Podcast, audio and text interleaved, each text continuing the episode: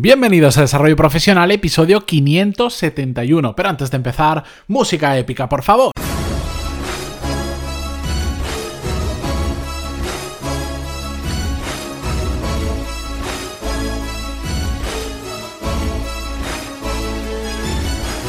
Muy buenos días a todos y bienvenidos un viernes más a Desarrollo Profesional, el podcast donde hablamos sobre todas las técnicas, habilidades, estrategias y trucos necesarios para mejorar cada día en nuestro trabajo.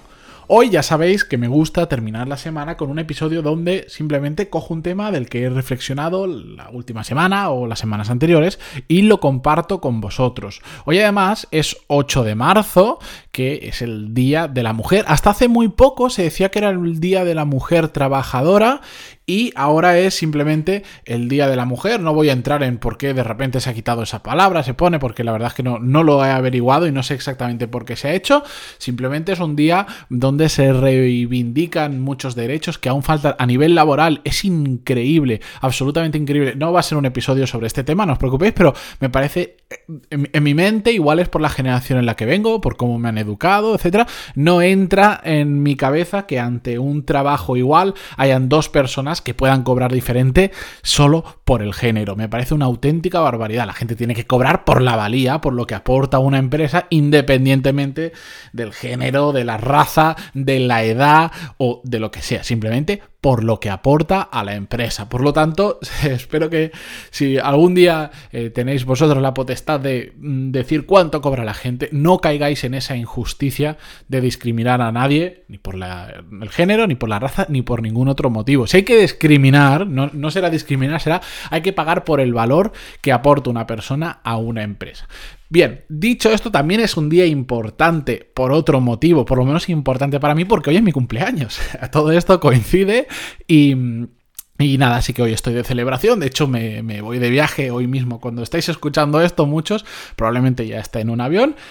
Y, me voy a celebrar el fin de semana fuera, el domingo volveré, el lunes hay podcast, no, no, os preocupéis que todo se irá como antes, pero yo me voy a pasar un bonito fin de semana donde pienso desconectar completamente, mm, sinceramente, porque creo que me lo merezco, no porque sea mi cumpleaños, sino también porque ya me toca, que además he tenido una semana de viajes durísima. Pero bueno, hoy al tema, que si no se alargará mucho, Hoy quería reflexionar porque eh, hace, un, hace no mucho vi una entrevista que entrevistaban a un... es el eh, para que para poneros un poquito en contexto y no, y no penséis mal de lo que voy a contar, no penséis raro o que estoy un poco loco, eh, yo soy muy amante de los videojuegos. Aunque los videojuegos parece que sean para niños, la realidad es que la industria del videojuego, recordad que a mí me gustan mucho los negocios y además como afición también lo veo como un posible negocio, la industria del videojuego ya factura más dinero que la del cine y la de la música juntos. Bien, esto no mucha gente lo sabe y cuando lo pones en número empiezas a tomarte más en serio eso que parece un hobby de niños. Pero bueno,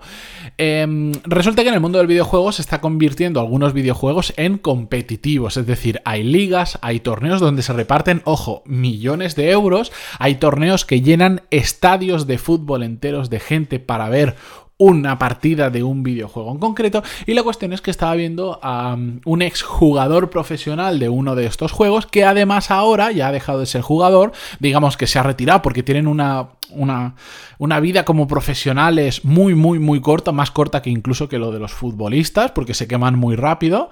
Y eh, ahora, hace ya unos años, ha montado un equipo profesional del videojuego al que él jugaba y de hecho su empresa y, gana un dineral increíble con todo eso. La cuestión es que le hacían una entrevista y me gustó mucho una parte porque es una persona que eh, sí que se le nota que tiene una actitud, por un lado, como, ¿cómo decirlo? Como muy ambiciosa, se ve que tiene las cosas claras, esta gente que empuja como poca gente sabe empujar.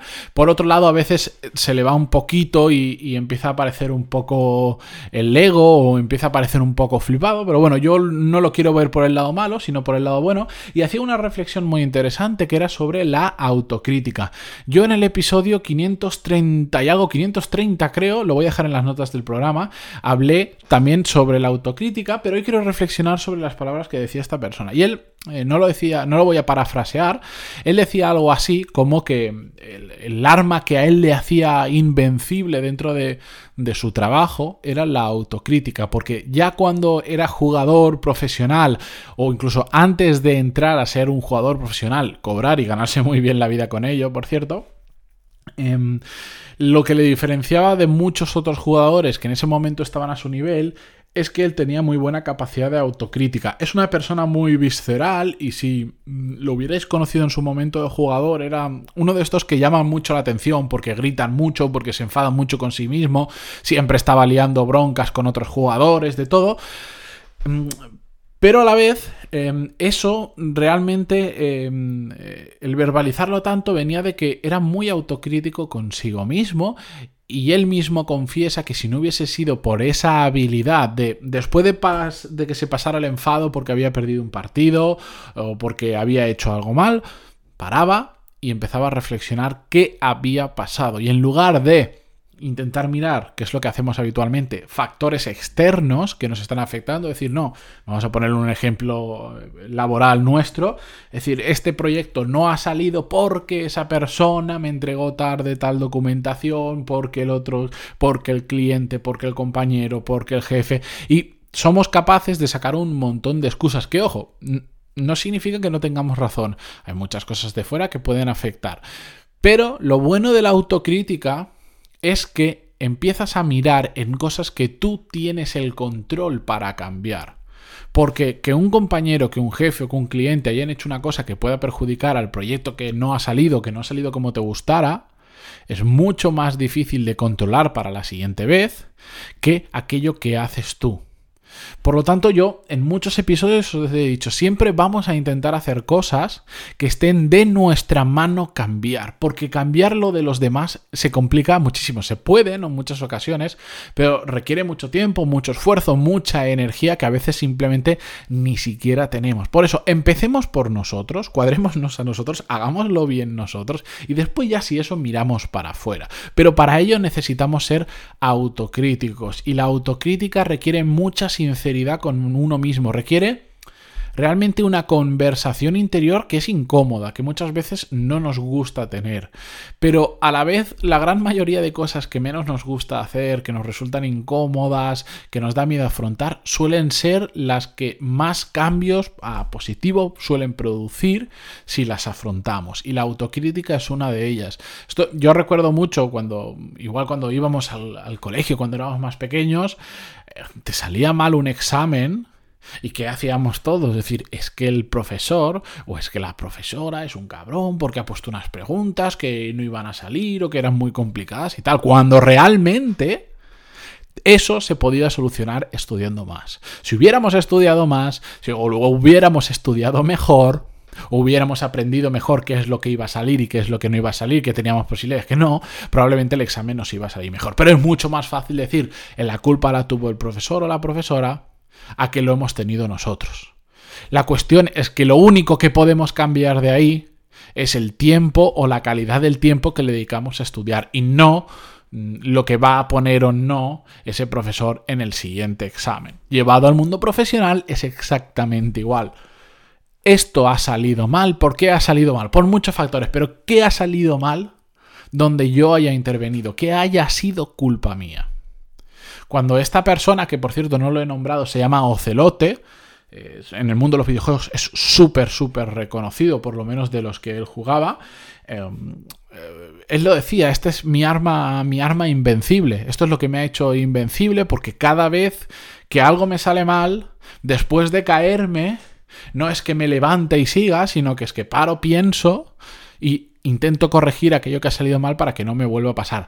Volveré a equivocarme mil y una vez, pero en cosas diferentes. En lo que ya me he equivocado una vez, es muy improbable que me equivoque otra vez, porque ya voy a haber puesto las medidas para no equivocarme, ya habré aprendido la lección, pero eso solo puede ocurrir con la autocrítica. Si miramos fuera, todo va a seguir prácticamente igual. En cambio, cuando empezamos a mirar hacia adentro, esa conversación complicada, muy complicada interior que tenemos que tener con nosotros mismos, puede ser una de las conversaciones más valiosas. Y esto no es una ciencia infusa, que haga falta un coach, que haga falta... No, esto simplemente, bueno, ha terminado un proyecto, no nos ha salido como nos gustaría.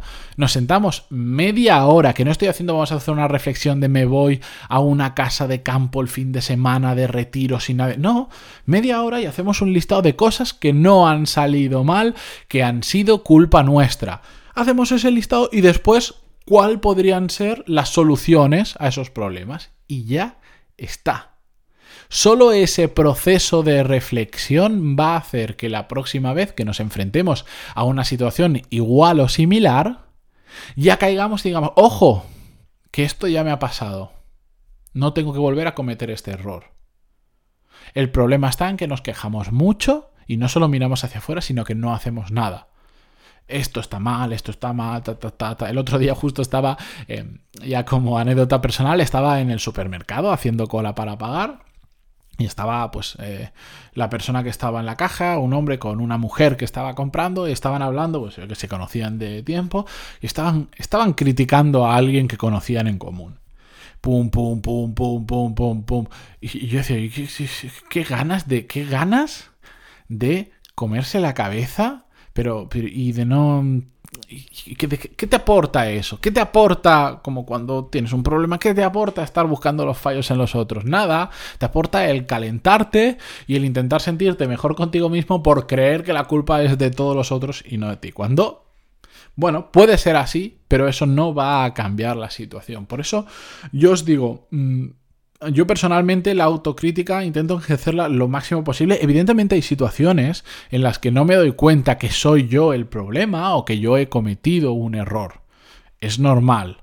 A pesar del proceso de reflexión, a veces todos creemos que hacemos cosas bien y si lo mira desde la perspectiva de otras personas, vas a ver que pues era mejorable, ¿de acuerdo? Pero para mí en estos últimos años el poder parar y decir, a ver, esto, ¿cómo está yendo? Este, esto que acabo de terminar, que acabo de hacer, esta, esta campaña que acabo de lanzar, lo que sea que acabo de hacer. Si no me ha gustado el resultado, ¿qué ha pasado? Ha pasado todo esto, muy bien, genial, pero ¿qué puedo hacer yo la siguiente vez para que salga mejor? Y un simple listado, así es que no hace falta nada. Nada, nada, nada. Ni, ni siquiera os digo leeros este libro de 200 páginas que se lee rápido. No sentaron media hora en un sitio eh, sin nadie, en una habitación donde no os molesten, sin distracciones, tal, tal, tal, y hacer una listita en papel, en el ordenador o donde queráis. De hecho, yo os lo propongo para este fin de semana. Esta semana o las semanas anteriores, algo que no haya salido como os haya gustado. No digo grandes fracasos, no, no, no. Algo que digas, ah, no me termino a sentir cómodo en esta situación. Haced una reflexión de qué podríais cambiar vosotros de qué es lo que nos ha gustado y qué podéis cambiar vosotros para que la próxima vez no se vuelva a suceder. Ya veréis, solo como el proceso de reflexión ya genera un recuerdo en nuestra cabeza para la siguiente vez que veamos en esa que estemos en esa situación. Y si esto, además de un ejercicio de este fin de semana, lo convertís en un hábito, también puede ser vuestra arma para haceros invencibles, como decía esta persona, y afirmación con la cual estoy completamente de acuerdo, porque después de todo esto, ¿sabéis qué pasa cuando, incluso cuando salen las cosas mal, aprendemos y damos un pasito adelante? Que siempre, siempre, siempre ganamos. Aunque las cosas no salgan como nos gustan, aunque fracasemos, en parte estamos ganando porque estamos aprendiendo una situación que no vamos a permitir que se vuelva a repetir. Y Warren Buffett creo que era que lo decía, em, que tenía tipo dos reglas para invertir. Em, la uno era no pierdas dinero y la segunda era acuérdate de la regla número uno. Pues esto es básicamente igual. Nunca hagas cosas en las que puedas perder. Que de alguna forma u otra, incluso aunque salgan mal, termines ganando por la lección que te has llevado y porque eso no va a suceder. Así que ahí os dejo esa reflexión. Espero que me hagáis caso, que este fin de semana penséis. Si queréis compartir conmigo vuestras opiniones, vuestras reflexiones, incluso vuestro punto de vista contrario, sabéis que estoy encantadísimo de recibirlo. Me podéis escribir en pantaloni.es barra contactar. Yo continúo la semana que viene, pero ahora me voy a descansar porque sobre todo hoy me lo merezco. Yo y, todas las mujeres que hoy es su día, aunque todos los días deberían ser su día. Y este día no se debería celebrar porque significaría que no habría desigualdad, sobre todo a nivel profesional, que es una barbaridad. Pero bueno. La semana que viene volvemos. Muchísimas gracias por estar ahí, por vuestras valoraciones de 5 estrellas en iTunes, vuestros me gusta y comentarios en iVoox. Y hasta el lunes. Adiós.